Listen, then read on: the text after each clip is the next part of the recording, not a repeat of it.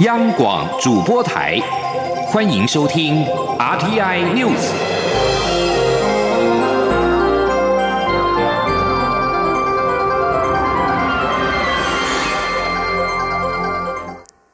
各位好，我是主播王玉伟，欢迎收听这节央广主播台提供给您的 RTI News。今天是二零二零年九月十六号，新闻首先带您关注国际焦点。世界贸易组织十五号表示，美国总统川普政府对总值超过两千亿美元的中国商品加征关税，违反世贸规则。这是世贸组织首度就川普政府对各国课征的关税做出不利的裁定。中国商务部随即表示，希望美国尊重这项裁定，采取实际行动维护多边贸易体系。不过，美国贸易代表莱特海泽批评世贸组织这一项裁定。川普曾经一再批评世贸组织对美国不公平。川普政府声称，中国在窃取智慧财产、技术转移和创新等议题方面的做法伤害美国的利益。但世贸组织的争端仲裁机构仍裁定美国违反规定，并建议美方依照义务遵守规定。事实上，这项裁定将允许中国在仲裁程序完成之后，对美国商品课征巨额的报复性关税，可能影响川普对中国发动的贸易战。不过，美国政府今后六十天内可随时提出上诉，等于实质否决了这项裁定，因为世贸组织上诉法庭目前停摆当中，主因是华府持续背阁新任法官的任命。而美国近期积极拉拢欧盟、东协国家共同对抗中国挑战。美国国务卿蓬佩奥十五号表示，他很欣慰近几个月看到各国对中国态度的转变。北京隐匿疫情和掠夺性的行径让世界觉醒，局势已经扭转。在美中关系急速恶化之际，蓬佩奥自七月底接连访问英国、丹麦、捷克以及斯洛维尼亚等欧洲六国，对于中国威胁提出示警，并积极强化美欧联盟。蓬佩奥近日也承诺在南海、湄公河争议上为东协国家发声，并增加投资该区域的基础建设。蓬佩奥十五号透过视讯方式在华府智库谈论中国挑战。他表示，美国七零年代对中国政策已不管用，需要重新定位。至于如何才能有效抗中，蓬佩奥指出，美国政府首要任务是说服美国人民，让他们意识到中国威胁与挑战，并清楚阐明中共是如何透过掠夺性的行径，以及在美国国内经济活动窃取走上千万笔的工作机会。蓬佩奥表示，其次是利用事实数据，让国际上有人了解到中共的所作所为。多国认知到中共隐匿疫情以及在非洲各地的掠夺性行为。东协国家也意识到，只要美国和他们站在一起，他们其实有能力挺身对抗中国的侵袭。继续要关注的是台美的经贸对话。外传美国国务院次卿克拉奇预定本周访台，十八号将展开台美高阶经济对话。工商协进会理事长林柏峰在十五号出席协进会讲座受访时指出，这场对话是确定会登场，因为美国在台协会 AIT 有举办活动，也邀请工商界人士出席。至于活动的内容，他说去了才知道。并且认为美方应该是会针对美中贸易战做说明与要求。林柏峰表示，美方来访的高层越高，要求就会越多，这使得台湾的本钱也就越少。能否接受美方的要求，必须视情况而定。而我外交部在昨天则是表示，台美经济高阶对话目前详细的内容，在适当的时机就会提出说明。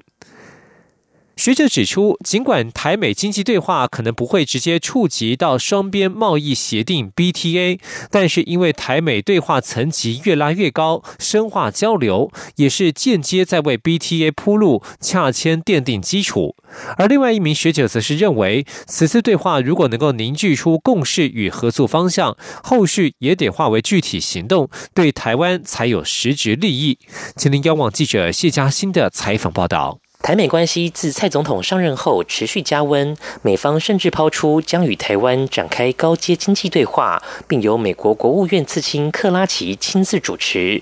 外传克拉奇十七号将抵台，十八号与我方做高阶经济对话，十九号则渴望代表美方参加已故前总统李登辉的追思告别礼拜。不过政府方面皆保密到家，都表示仍在磋商当中，不便透露。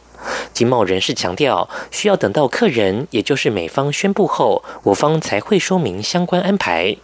就目前政府官员释出讯息，台美高阶经济对话将触及半导体、五 G 以及供应链重组，还有能源，甚至印太战略等议题。中研院经济研究所研究员简景汉认为，虽然国务院并非主管贸易的机关，此次对话应不会直接谈到双边贸易协定 BTA，但台美对话层级持续提升，也是在为洽签 BTA 铺路奠定基础。他说：“每一个对话都是增加台美双方的呃谅解也好、理解也好，或增进双方的的 understanding。这次的对话或以后跟美国谈那个 BTA，都是这个大的。”架构底下一些行动，所以我们不能看单一的这个对话，或跟某个部门去谈来单一事件来看，我们要整体来看这个事情，台美之之间的经济关系。简景汉看好双方在供应链重组议题能谈出共识。他认为台美双边企业将来可能会扩大在彼此国家投资，并在两地各自形成供应链展开合作。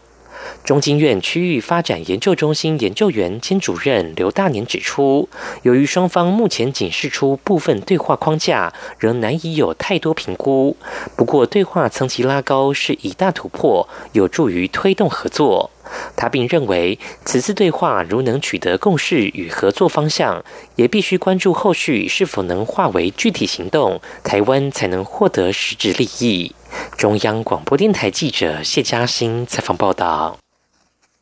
继续关注的是，台湾在国际组织遭到打压。中华民国野鸟协会十五号表示，国际鸟盟二十年来要求改英文名称三次，这次再要求改中文名称，并签署承诺不促进或倡导台独文件。在拒绝国际鸟盟之后，却遭到移除伙伴关系，将演绎串联他国阴影。外交部十五号表示，对于中国不当介入国际鸟盟运作，而且连毫无政治意涵的生态保育活动都进行干预与打压，外交部对此予以严厉谴责。中华鸟会在脸书上说明，过去二十年间已经被国际鸟盟要求更改过英文名称三次，而这一次首次被提到中文名称，恐怕造成其他国家伙伴经营风险。而国际鸟盟全球理事会片面要求中华鸟会签署一份文件，承诺不促进或倡导中华民国的合法性以及台湾脱离中国独立。中华鸟会认为签署这样子的文件相当不合适，拒绝签署。因为中华鸟会不是政治推手，而是保育组织。中华鸟会副秘书长吕义伟表示，中华鸟会近日已经将讯息对外发布给各国盟友，并要商议怎么串联阴应，在二十三号将对外说明对策。国民党前代理主席林荣德宣布取消参加海峡论坛。国民党主席江启臣十五号在广播专访当中表示，尊重林荣德的个人决定。同时，江启臣也公布一份民调结果，指出四十岁以下的民众有四成支持以基于中华民国宪法的九二共识发展两岸关系。国民党应在中华民国宪法上说清楚九二共识的内涵。前天记者王维婷的采访报道。国民党宣布不以政党形式出席海峡论坛，传出国民党前代理主席林荣德有意以个人身份前往。不过，林荣德十五号表示，他愿配合国民党的政策，加上事业繁忙，决定取消出席海峡论坛。对此，国民党主席江启臣十五号傍晚接受广播媒体专访时表示，尊重林荣德的个人决定。是否组团参加海峡论坛？国民党的决定一波三折。江启臣受访时表示，两岸关系不好，加上美中台三边情势复杂，因此开始思考是否要继续参加海峡论坛。江启臣说，国民党主张两岸应该交流对话，但是必须建立在对等和尊严上。与其勉强去，不如为下一次交流做准备。江启臣说：“我后来我有。”对他们发出一个讯息，就是说，我们呼吁相关的当事人要对这样子的言论，啊，对王金平院长还有中国国民党啊，有一个道歉，啊，那其实就是要你要做一个澄清跟说明嘛。那至今我们并没有，就就如同你讲嘛，哈，不管是他本身啊，或者是啊这个央视的高层这些等等啊。啊，并没有出来说，哎，这不是我们的言论啊。国民党原先指派前立法院长王金平担任团长，之后爆出王金平曾与蔡英文总统会面，引发诸多揣测。江启臣表示，看到新闻报道才知道王金平有与蔡总统见面，但也是在国民党宣布由他担任团长之前。江启臣也说，国民党并不乐见海峡论坛风波的发展，也对王金平不公平，尤其央视的求和说更伤害了王金平。江启臣就任后推动两岸论述讨论，在党内遭遇阻力。他今天公布一份日前委托媒体进行的民意调查结果，显示四十岁以下的世代有百分之五十点一反对以九二共识发展两岸关系，百分之三十一点五赞成。若询问是否支持以宪法九二共识发展两岸关系，结果四十岁以下的世代有百分之四十点八赞成，百分之三十七点六反对。江启臣表示，九二共识到了该说清楚的时候，国民党必须以中华民国宪法将九二共识说清楚。中央广播电台记者王威婷采访报道。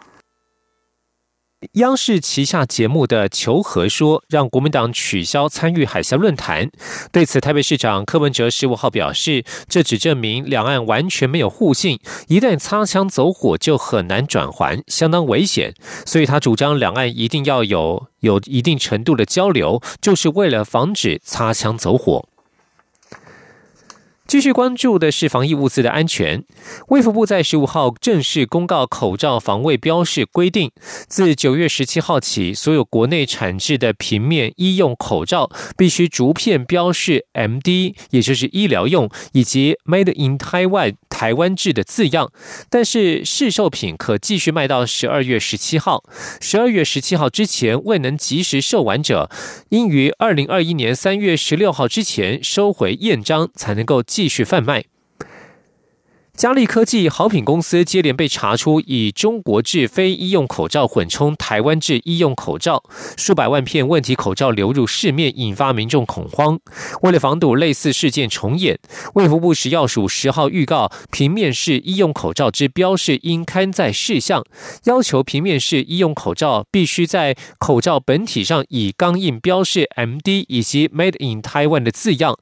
标示应距离边缘一点五公分以内，而且字。高不得小于零点四公分。此规定适用于一般医用及外科手术口罩，但排除标示或宣称具 N 九五效果的医用口罩，以及专供外销使用的医药口罩。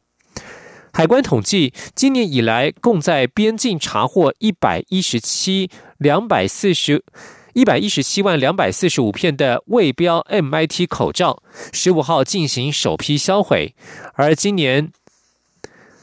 至于其余的二十三万，在十五号进行首批销毁之后呢，有二十三万八千零九十七片口罩全数送入了焚化厂焚毁。而至于其他查扣的口罩，后续也将分批进行销毁。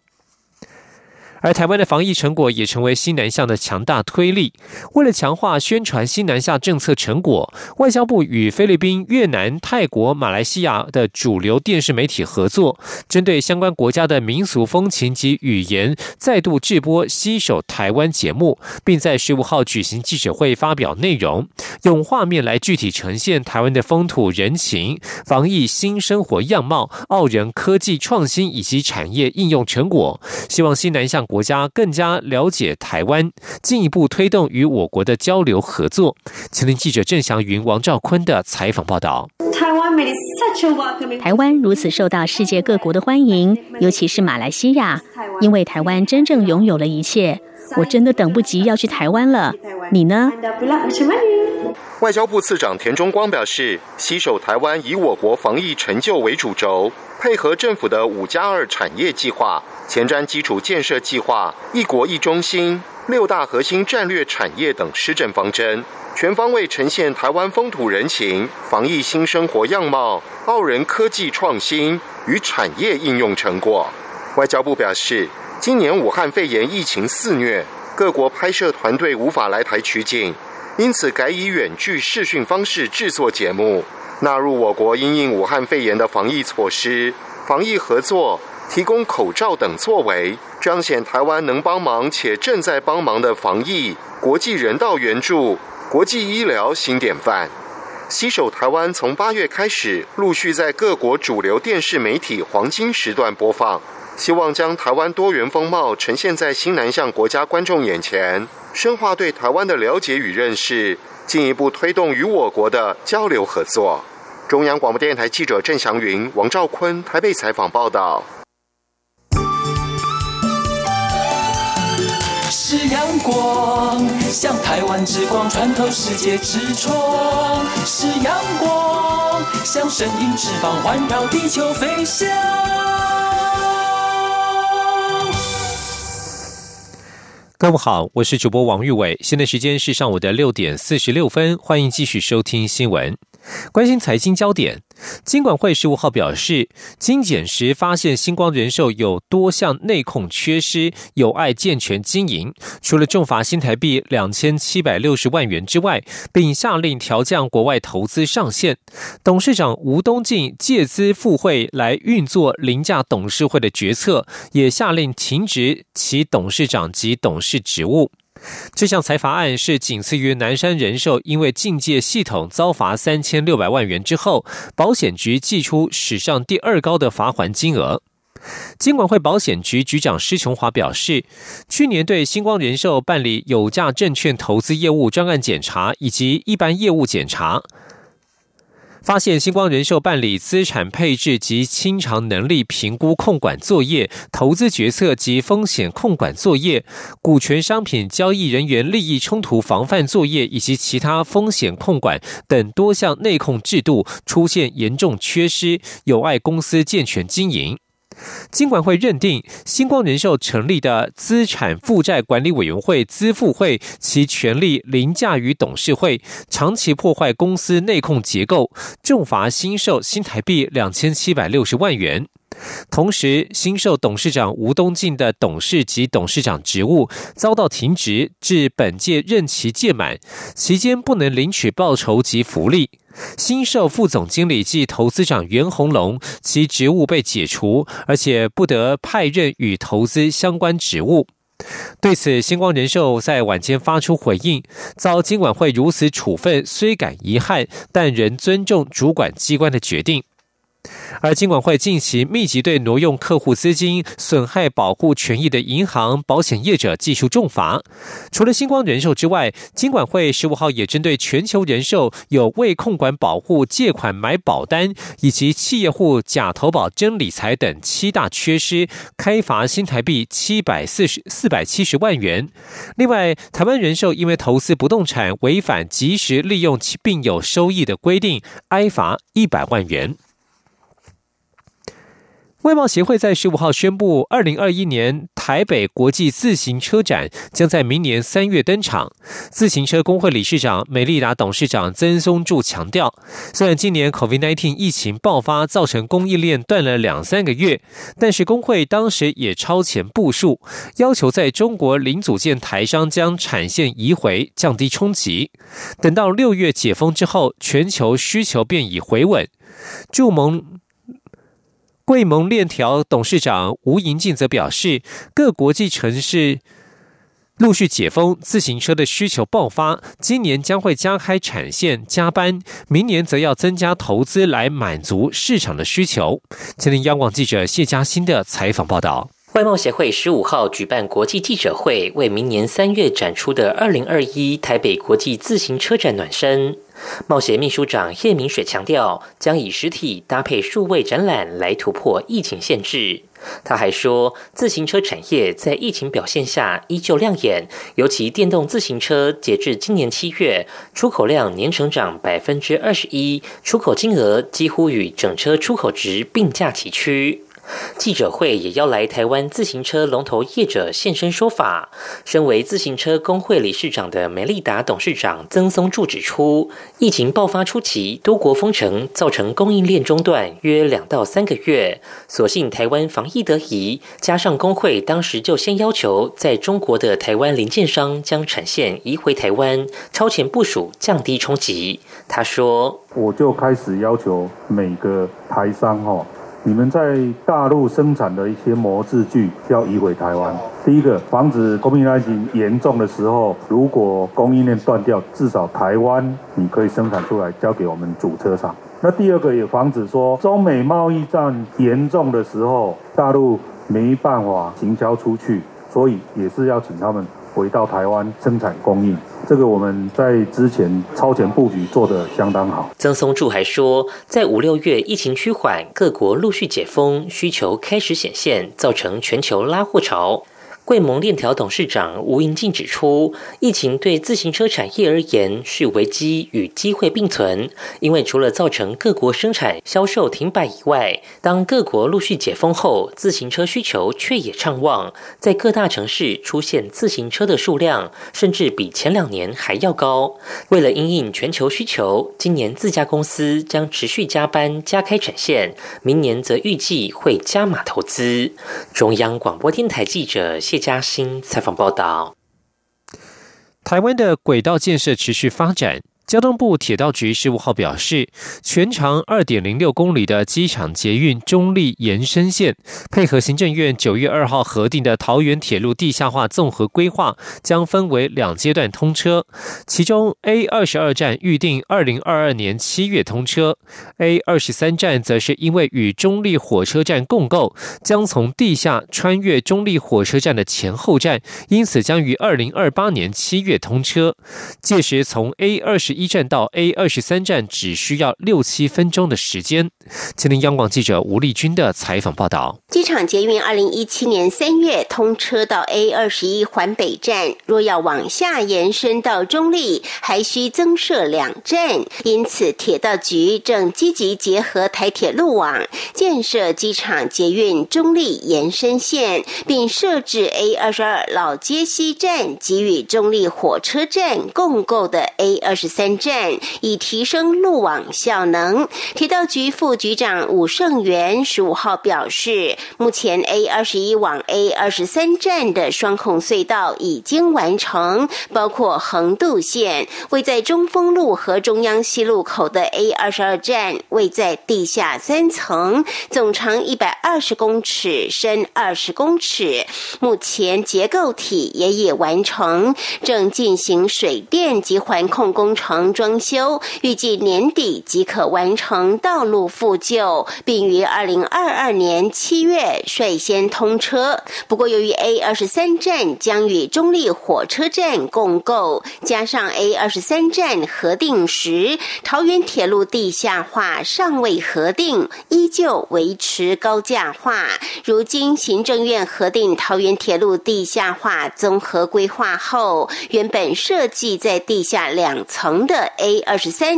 急需配合台铁再往下深入到地下三层，预计二零二八年七月才可望通车。吴胜元说：“所以机场捷运延伸线的部分，把它改为往下，因为毕竟它爬坡能力比台铁还要强一点，所以它变成在底下，从地下二层改到地下三层。”那台铁部分就是变成在地下二层。铁道局表示，目前从 A 一到 A 二十一站需时六十八分钟，预估 A 二十三通车后，从 A 二十一到 A 二十三只需六七分钟。换言之，从台北搭机捷到中立，全程总计七十五到八十分钟。中央广播电台记者吴丽君在台北采访报道。